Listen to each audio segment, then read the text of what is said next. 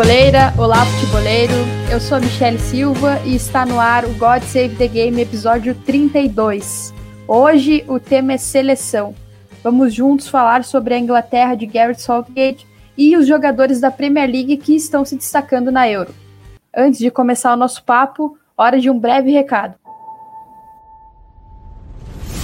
Fala, futeboleiros, tudo bem? Eu espero que vocês estejam gostando do episódio de hoje. Mas antes de seguirmos com esse bate-papo, eu quero fazer um convite para vocês.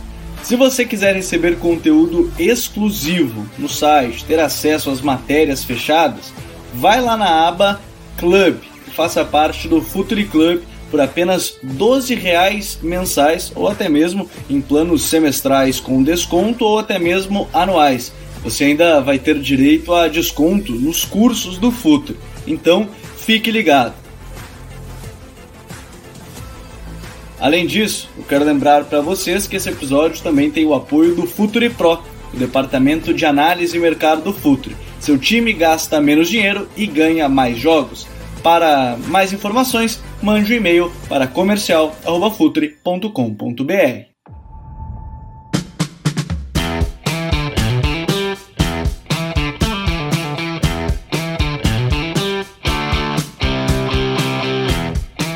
A Inglaterra venceu a República Tcheca nessa terça-feira por 1 a 0 e terminou em primeiro aí no grupo D da Eurocopa. Isso permite a equipe de Southgate jogar em casa, né, jogar em Wembley nas oitavas também. O adversário ainda está tá por, por, ser definido, né? A gente está aguardando aí a definição, porque a gente está gravando esse episódio na terça-feira à noite. Mas eu gostaria de recapitular aqui com os meus convidados a trajetória da seleção inglesa nessa Eurocopa. Primeiro, apresentando, né, Lucas Filos, analista e colunista do Futuri. E aí, Lucas, prazer te ter aqui de novo.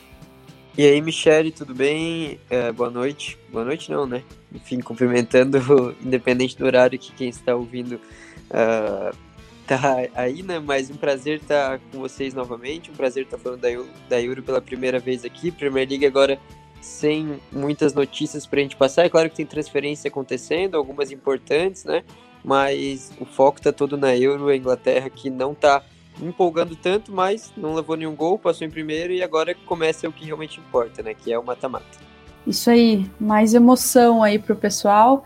E quem tá comigo também é ele, Vinícius Dutra, um cara que manja tudo aí de, de todas as ligas, incluindo a liga inglesa, incluindo a seleção inglesa. E aí, Vini, tudo bem? Fala, Michele, Lucas. Estamos aí para poder falar dessa Eurocopa, para poder falar da Inglaterra, que é uma seleção que sempre gera muito é, debate, é uma seleção que também sempre gera muita expectativa, muita mesmo. Então, primeiro, segundamente, agora fica aqui o, novamente o meu agradecimento pelo convite, né? No, novamente aqui no Gold Save The Game. Estamos aí para poder falar do English Team. Isso aí, vamos nessa. É sempre um prazer te ter aqui com a gente, Vini. E, bom, vamos começar aí falando sobre o início da Inglaterra nessa Euro, né? Já que a gente não falou ainda de Eurocopa aqui no God Save the Game, esperamos aí a equipe de Southgate dar esse, esse passo a mais na competição. Uh, Lucas, vou começar contigo. Como que tu avalia o começo da Inglaterra na Euro, né? Aquele primeiro confronto, ali segundo confronto, e como isso refletiu aí nas redes, principalmente, né, com muitas críticas aí para cima do técnico da seleção inglesa.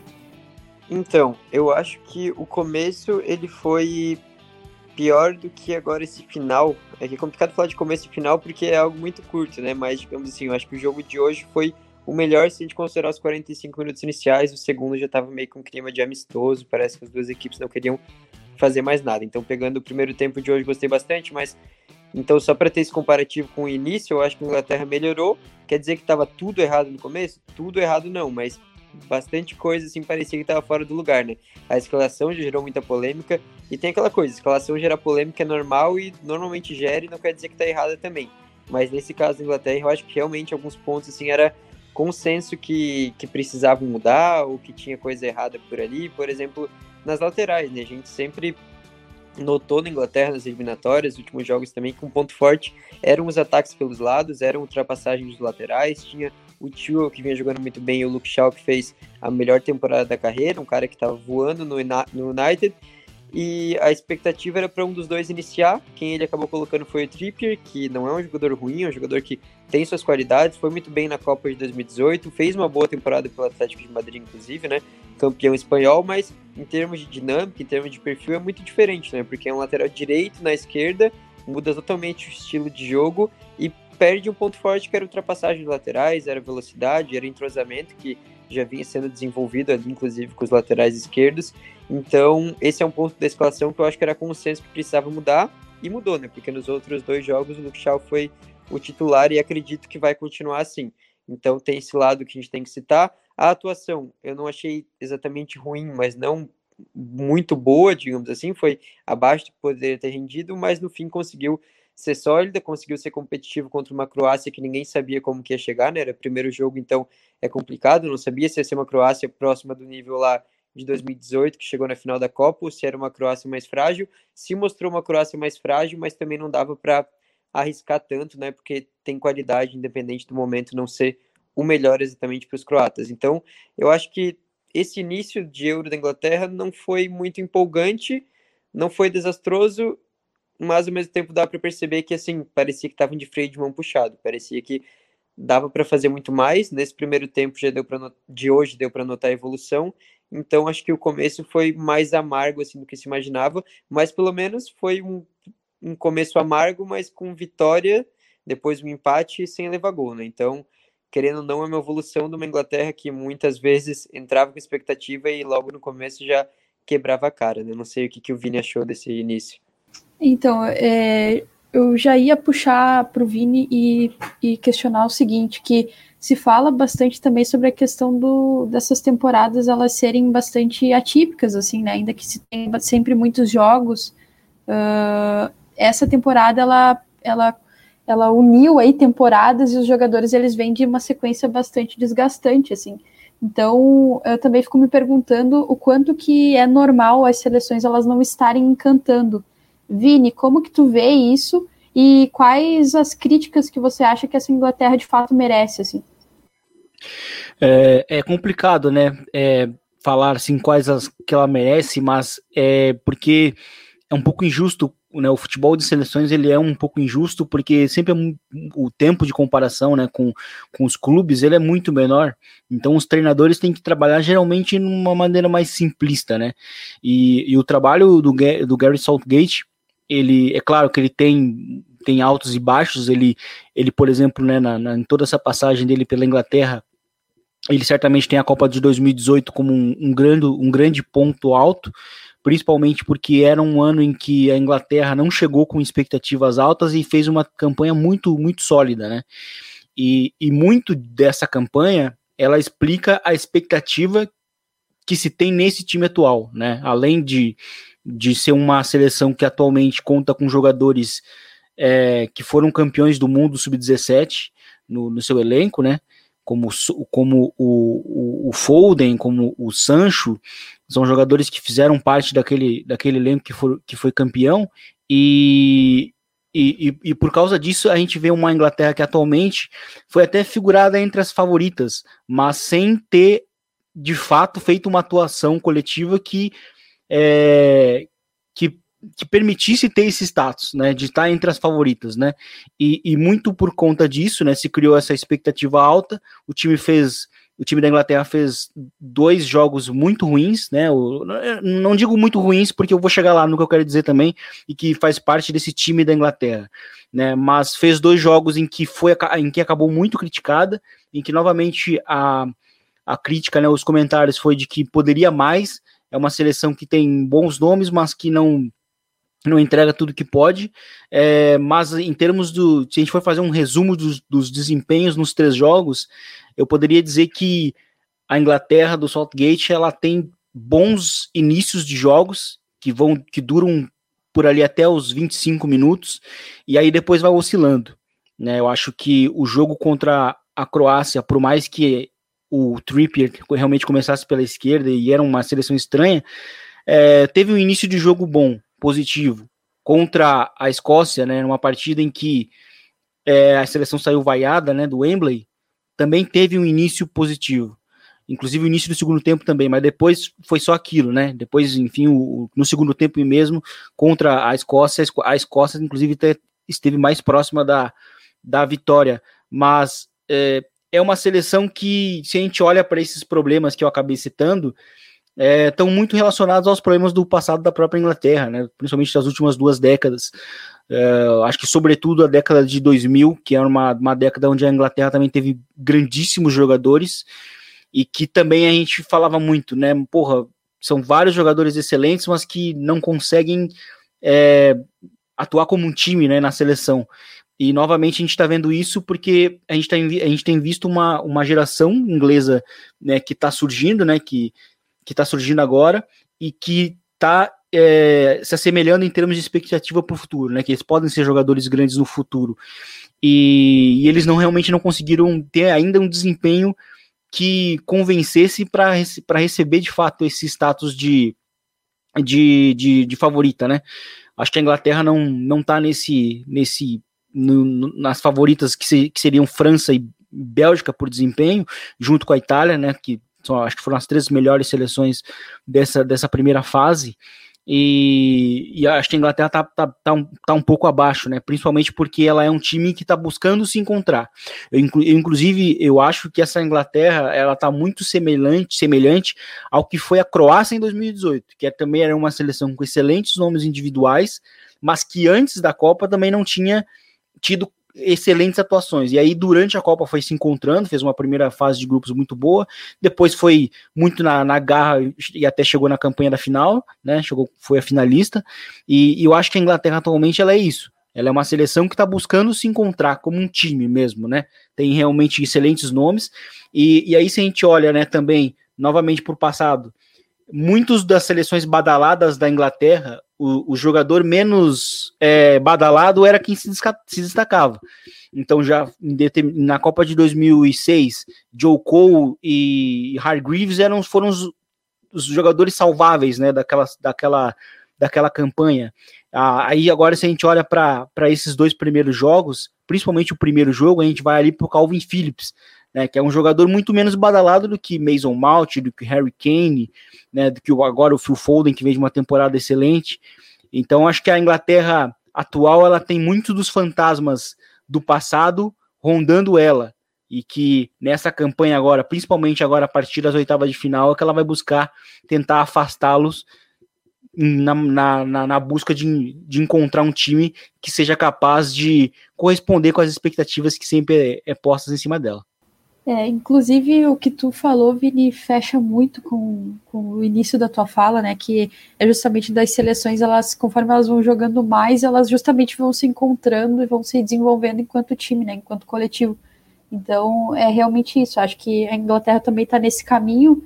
E, e, a boa notícia aí para a Inglaterra é justamente ter tantos jogadores jovens, né? Um, um, um, elenco com muitos jogadores jovens, jovens que tem muitas competições ainda a disputar, então tem muito amadurecimento aí para vir para esses atletas.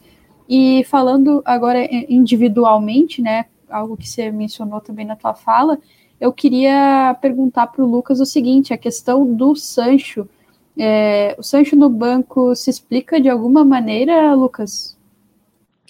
Então, é bem complicado o assunto é, que eu vejo não de uma forma tão simples assim. Eu acho que se a gente for falar de forma mais direta, sim, ele tem que ter mais minutos, ele é um jogador que pode ser titular tranquilamente. Não tem obrigação de ser titular, porque se a gente pega esse elenco da Inglaterra em posições ofensivas, não dá para pegar ninguém ali e falar que tem obrigação, eu acho. Eu acho que obrigação, digamos assim, de é ele, não tem outro, é Harry Kane. Os outros eu acho que tem como ter uma briga saudável. Então, eu acho que nesse sentido, assim, não é obrigação, mas ele tem que ter mais minutos, não pode jogar só 11 minutos, eu acho que foi hoje, de três jogos possíveis. Eu acho que isso realmente tem que ser bem criticado, porque é um cara que vem de duas temporadas excepcionais. Se for pegar a anterior ainda, uh, seriam três temporadas boas, né? Uma boa e duas excepcionais, ao meu ver. E tem qualidade para mudar jogo, tem qualidade para criar, para articular, para organizar o setor ofensivo, para fazer gol, para ir para um contra um. Não é um jogador assim extremamente veloz, mas ele é rápido nos movimentos, ele é difícil de ser marcado. E são coisas que estavam faltando para Inglaterra nos dois primeiros jogos. Então, eu acho que existe algo óbvio que é, ele precisa jogar mais, ele precisa ser envolvido mais nesse time. Não pode ser aquele cara que fica de lado e que é o último a entrar. Para mim, isso é fato mas ao mesmo tempo, eu acho que também é meio injusto a gente falar da Inglaterra dessa forma quando as boas gerações da Inglaterra, aquelas gerações lá com Gerrard, com Scholes, com Lampard, com Beckham, é, o principal ponto que fez elas darem errado foi justamente a força do torcedor, na crítica, inclusive, da mídia, impedir que os treinadores colocassem meio que todo mundo junto da forma que desse. E, ah, se o jogador é bom, se o jogador tem qualidade, ele tem que estar em campo. E meio que isso fez com que o time perdesse a cara de time, perdesse equilíbrio, perdesse aquela coisa de ter complementos aí, né, funções que se complementem e um time realmente coeso, e não só colocar o jogador por nome. Então eu acho que é injusto focar muito nisso, porque foi justamente o que fez a Inglaterra fracassar em um momento que tinha uma geração muito boa. Foi querer que colocasse jogadores de qualidade a todo custo. Eu acho que sim, tem, o Sancho tem que jogar mais, sou muito fã dele, um cara que acompanho já há tempos e ele, para mim, é um dos melhores jogadores do mundo já, mesmo tão novo. Mas, ao mesmo tempo, eu não acho que tem que ser essa pressão, assim, tão é, emocional, assim, porque se a gente for ver no lado racional, não tem também como você colocar todos os jogadores em campo de uma vez só. A missão do Saltgate não é fácil. É fácil no sentido de ele ter um elenco vasto de jogadores de muita qualidade, mas ele tem aquela famosa dor de cabeça boa, né? Que o treinador quer ter, mas ao mesmo tempo sofre quando tem, porque é muito jogador de qualidade no ataque. É realmente difícil para ele, eu imagino, decidir ali quem vai ficar de fora, até porque ele tem que tirar alguém até do banco de reservas, né? Não deve estar tá sendo fácil esse trabalho. Então é, é complicado, é complicado e eu realmente acho que não é uma questão tão simples de ser discutida assim. Sim, inclusive isso entra numa, numa questão que a gente debate muito aqui no Brasil, né? Bom, o pessoal torce para a seleção, cada, cada país deve ter suas discussões, mas a gente tem muito aqui no Brasil também, é, sempre que tem convocação, isso de ah, os melhores serem convocados, e aí a gente entra mais uma vez na questão da, de como as seleções elas jogam pouco, é, esses atletas se encontram, esse grupo se encontra pouco, e, enfim, não é, enfim, colocando os melhores ali que as coisas vão acontecer naturalmente, né? Existe uma série de relações entre os jogadores, desde da parte tática, enfim, em campo, quanto socioafetiva também, que interferem no jogo, né? E aproveitando que você falou de Harry Kane, contra a República Tcheca se viu um Kane mais participativo. Uh, Vini, o que que explica, uh, digamos assim, essa mudança essa possível mudança, né, se você viu dessa forma também, do Kane para esse jogo contra a República Tcheca, é justamente essa, essa associação melhor com os colegas, enfim, é isso que explica um Kane ainda mais participativo nesse último jogo da Inglaterra que consagrou ela como líder do grupo? Sim, foi o melhor jogo dele, né, no, na, na Euro, e foi, a gente viu um, um Harry Kane bem próximo do Harry Kane da, do clube, dos clubes, né? Do, do Tottenham, na verdade, que é um jogador mais próximo uh, da, de sair e, e, e, se associar fora da área. E, mas eu acho que também conversa muito com alguns ajustes que o Southgate fez, né? Principalmente com a presença ali do, é, do Grealish, né? E, e, e, com muitas, e muitas é, aparições por dentro do, do Sterling, né? E a gente viu um, que a Inglaterra ela começou, ela teve uma, ela teve uma intenção bastante clara de ter muitos jogadores se movimentando por dentro. E inclusive o Harry Kane sendo esse cara, esse nove móvel que faz o time jogar, né? Ele é inclusive um atacante que se assemelha muito, né, ao, ao Di Maria, ao Di Maria, ao Benzema nesse sentido, como esse cara, como um 9 que consegue fazer o time jogar, é né, o 9 que na verdade às vezes joga como 10 e ainda assim marca os gols. É assim no Tottenham e foi assim nos primeiros 25 minutos, sobretudo, uh, hoje contra a República Tcheca. E, e, inclusive a qualidade dos ataques aumenta, principalmente também com, esse, com essa presença né, do Grealish hoje por dentro, jogou, fez um bom jogo também, e, e do Saka também, que, que foi um bom complemento, é, jogando um pouco mais aberto pelo lado, pelo lado direito. Então, ou, ou, aconteceram ajustes que foram importantes nesse sentido, para justamente colocar o Harry Kane é, mais em jogo, e ter ele em jogo significa aumentar a qualidade dos ataques ingleses. Com certeza, e até aproveitando que você falou de, de Sterling também, é, um outro debate, eu estou trazendo bastante debate que o pessoal uh, aponta no Twitter justamente para a gente ter aí um, uh, apresentar nossas reflexões sobre isso, porque acredito que muita coisa fica solta assim no Twitter e vai for formando uma, uma bola de neve assim de críticas que nem sempre encontram sentido aí na realidade. E uma dessas críticas que talvez não tenha sentido na realidade é as críticas que o Sterling recebe, né? É um cara que no City, por exemplo, ele é muito importante, ainda que ele tenha aí algumas perdas de posse que podem acabar irritando um outro torcedor. Ele é um cara importante também no City e na Inglaterra ele marcou aí os gols na Euro e é um cara que vem contribuindo muito aí, né? Se envolveu em, em 20 dos em 20 gols nos últimos 19 jogos da Inglaterra. É, como que tu vê aí a figura do Sterling nessa Inglaterra, Lucas? Como que e você acha que, enfim, ele pode realmente entregar mais? Ele é realmente essa figura importante para esse time da Inglaterra, até do ponto de vista de confiança para o Southgate? Então, eu acho que o caso do Sterling, ele vai muito ali na linha que você citou, até comparando com a, comparando com a seleção brasileira, né, que a gente sempre cobra, assim, a gente no sentido, pegando a, a, a média, né, a gente desde que cresceu, assim, cresceu falando aquilo de, ah, entendendo também seleção tem que ser os melhores, seleção tem que ser, dentro de campo, os melhores de cada posição, mas conforme a gente vai estudando mais e vai percebendo a realidade de que na verdade, uma seleção boa não é a que tem os melhores de cada posição. Tem que ter qualidade, óbvio, mas tem que ter equilíbrio, tem que ter encaixe e tem que ter jogadores de perfis certeiros. O Sterling, ele não é um jogador melhor que, por exemplo, o Sancho, ele não é um jogador melhor que o Grealish. As temporadas, comparando do Sterling com, eu acredito até que todos os seus concorrentes ali na posição de meio ofensivo, de ponta, foi abaixo. Mas a gente está falando de seleção inglesa, a gente não está falando de clube, e na seleção inglesa ele vem mostrando que está produzindo. Ele está entregando gols, ele está entregando assistências, está entregando uma movimentação incisiva que é importante e vem sendo importante para a Inglaterra conseguir furar as linhas.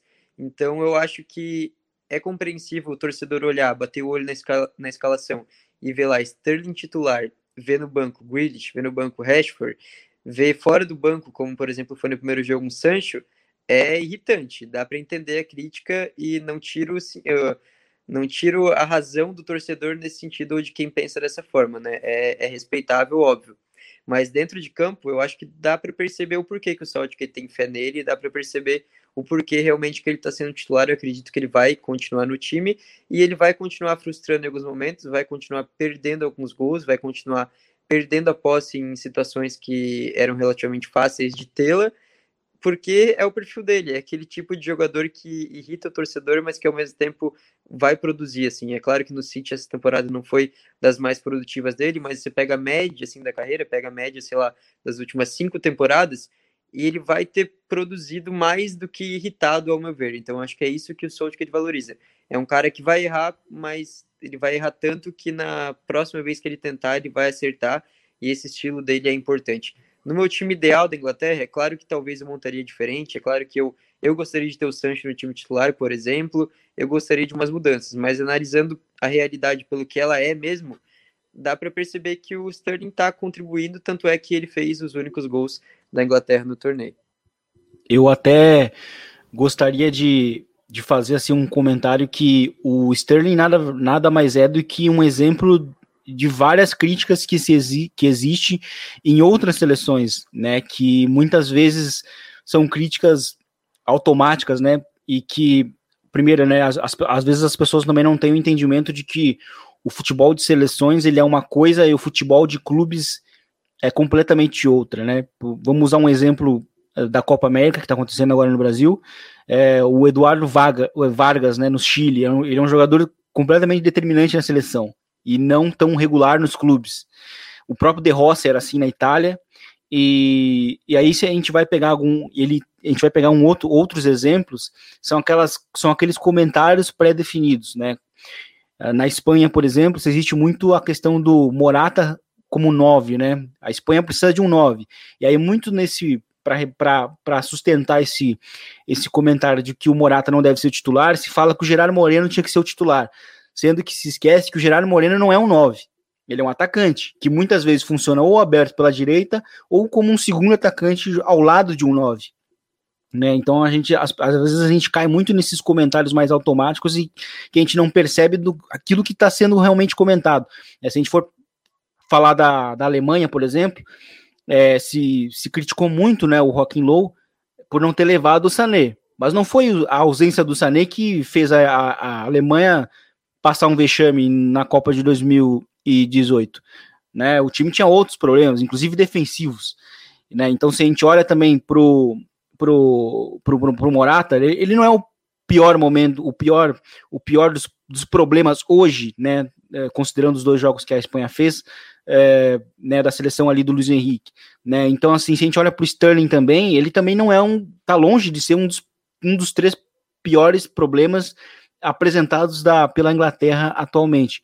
Né? E, e, fora que o Sterling, ele, vocês até podem me corrigir, mas se eu não me engano, ele é o artilheiro do time é, nos últimos jogos, né? No, na, na, tanto nas eliminatórias quanto, é, sem dúvidas, né, na Euro, mas nas eliminatórias também ele era quem, quem marcou mais gols.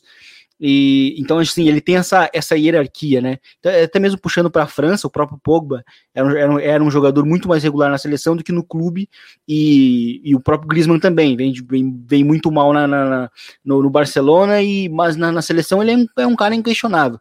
Então, às vezes, tem essa mudança de chip que o torcedor não, e até mesmo o comentarista, ele não percebe, mas que é interessante a gente pontuar. Com certeza é uma tendência assim de personificar alguns problemas, né? Um problema que é um pouco mais amplo, tornar um problema de uma pessoa só, de um indivíduo, né? Eu, eu avalio dessa forma, assim, também. E, enfim, concordo com tudo que vocês falaram. E agora eu queria falar também uh, do futuro aí da Inglaterra uh, na Euro, né? A Inglaterra pode pegar aí a Hungria, né? Numa posição, uma alternativa aí que tem, não tem tantas chances de acontecer, mas pode pegar a, nas possibilidades mais concretas aí a Alemanha, a Portugal ou a França. É, Vini, aproveitar que você falou aí por último, eu vou te chamar. Qual que seria o, o, adversário aí que a Inglaterra ela poderia explorar mais dificuldades? Qual adversário desses aí que tem dificuldades que fica mais uh, nos moldes aí para a Inglaterra poder explorar no confronto de oitavas? Ah, essa, essa é uma pergunta bem complicada, mas a gente, se a gente vai imaginar em, em matchups, talvez até a Alemanha seria interessante para a Inglaterra, justamente porque é, a Inglaterra encontrou cenários muito similares né, neste grupo, né, de, de que encontrou adversários que primeiramente buscaram é, reagir do que propor o jogo. E a Inglaterra também, boa parte da campanha de 2018, ela se deu melhor né, nos jogos, é, atacando o espaço, né, tendo espaços para poder a contra-atacar, para poder transitar, para poder progredir em campo. Então acho que a Alemanha seria essa seleção, primeiro porque também então, é uma seleção perdida e pressionada. É, a Hungria, ela já é, é uma seleção difícil de comentar, mas teoricamente ela seria mais fraca, mas ela é uma seleção que até agora fez dois jogos muito competitivos, né, principalmente def defensivamente. Ele fez um grande jogo, inclusive, contra, contra a França, né, justamente defendendo o espaço, defendendo a sua área. Então, ela iria apresentar é, dificuldades muito similares a, a que a, a Inglaterra enfrentou é, já nesse, nesse, nesse grupo, né, que ela que ela tá jogando agora. Principalmente, acho que o, o, segundo jogo ali contra a Escócia, que a Escócia também teve uma postura mais defensiva, né? E então, assim, seriam acho que dificuldades diferentes.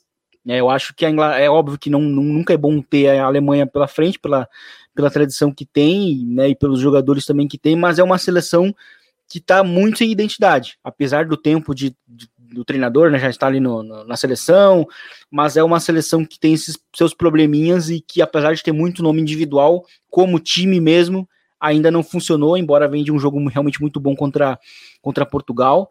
É, Portugal é uma seleção difícil também de a gente é, da gente é, estudar contra a Inglaterra, porque Portugal é uma seleção que ela, ela é muito ela é muito camaleônica, né? Ela se molda muito ao adversário com quem ela vai jogar. Então ela é uma, é uma seleção dificilmente é uma seleção mais difícil que a gente tem de a gente prever.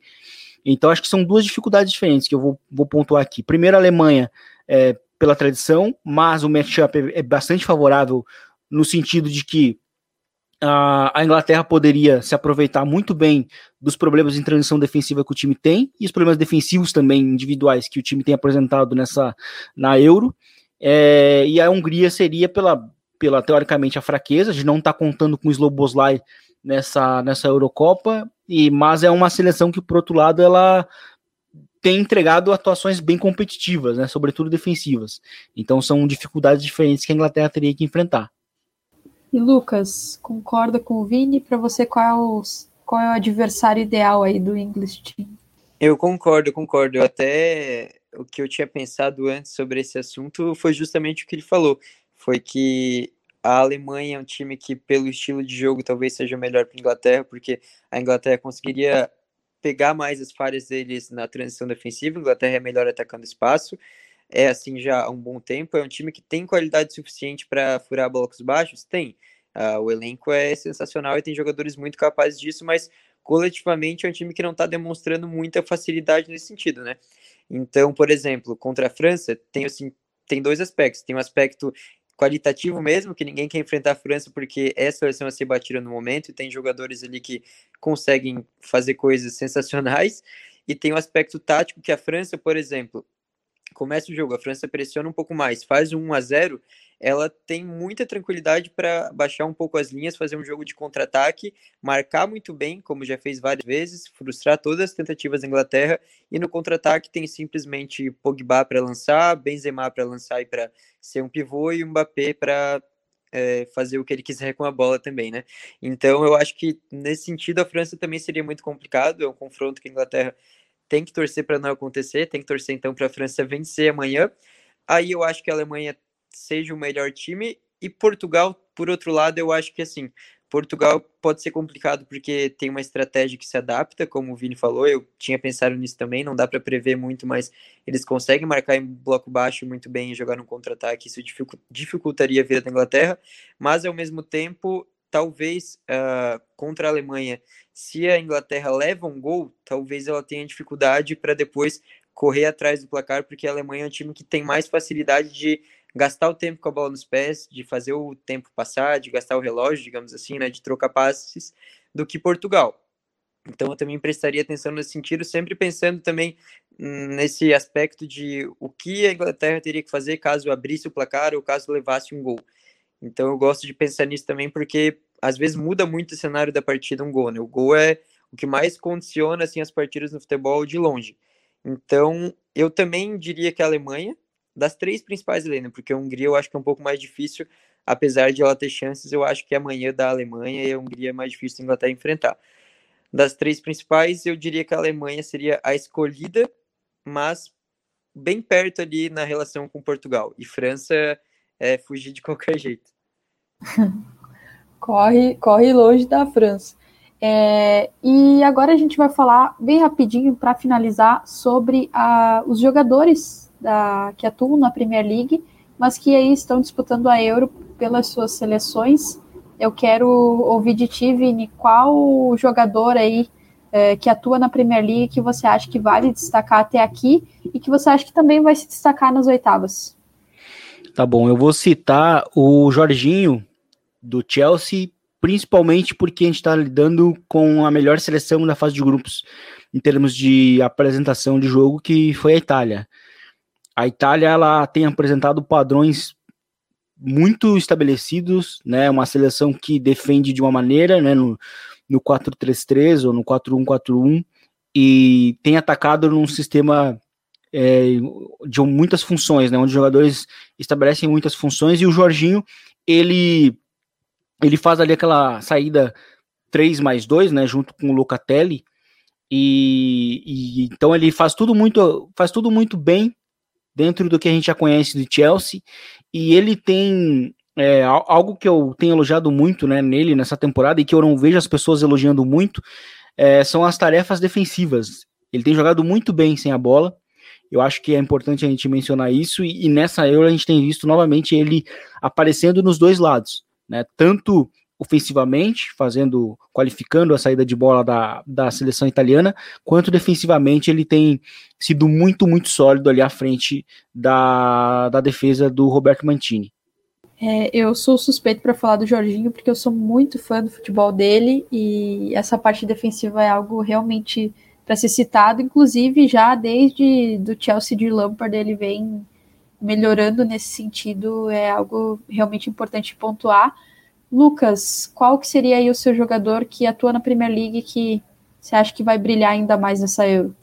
Então, eu tô com uns três na mente aqui. Para destacar um, eu vou escolher um jogador eu vou falar dois só para vocês vão entender. Um é um jogador que já está saindo da Premier League, mas estava lá até agora, que é o Ainaldo, que passou muitos anos no Liverpool, no Newcastle também, sempre jogou muito bem e agora está indo para o PSG, mas é um cara que está brilhando na Euro e é interessante porque ele tem funções muito diferentes, né? No Liverpool ele é uma, tem uma função mais defensiva, mais ali de ser o ponto de equilíbrio do time, ele não avança muito, a não ser quando é um momento muito decisivo e o time precisa dos instintos ofensivos dele, ele vai lá e faz o gol como fez contra o Barcelona naquela Champions, né? Por exemplo.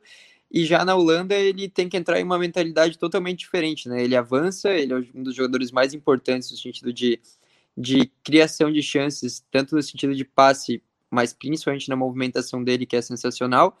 E fez dois gols nesse último jogo contra a Macedônia, tá jogando muito bem. A Holanda conseguiu encaixar no sentido ofensivo ali nessas últimas partidas e destacaria ele, mas como ele tá saindo, então, né, a gente não vai mais falar muito dele por aqui. Vou destacar um outro jogador que é da Premier League, talvez vire reserva nessa próxima temporada, dependendo de reforços, mas está muito bem novamente com a seleção, que é o Lindelof. É o zagueiro da Suécia, um jogador que já foi muito bem naquela Copa de 2018, que a Suécia foi bem. A Suécia está com atuações bem semelhantes daquela competição, né? Um time que é, está longe de fazer atuações que vão brilhar os olhos do torcedor neutro, digamos assim, mas que é competitiva, que busca ali fazer um jogo mais reativo na maior parte do tempo, não tem nenhum problema quando, por exemplo, a Espanha fica trocando passes por 90 minutos contra ela, porque confia muito na sua solidez defensiva, o Lindelof é uma peça importante para isso. No United, ele já teve muitos altos e baixos, é um bom jogador, mas que gera dúvidas em vários momentos, principalmente no cenário de Premier League, que é muito diferente do que competições de seleção, né? O Vini já falou antes ali que são coisas bem diferentes, né? Clube e seleção, então não quer dizer que ele vai ser indiscutível no United, mas na Suécia ele é indiscutível, ele é um pilar da defesa, um pilar da equipe e está novamente sendo um ótimo jogador.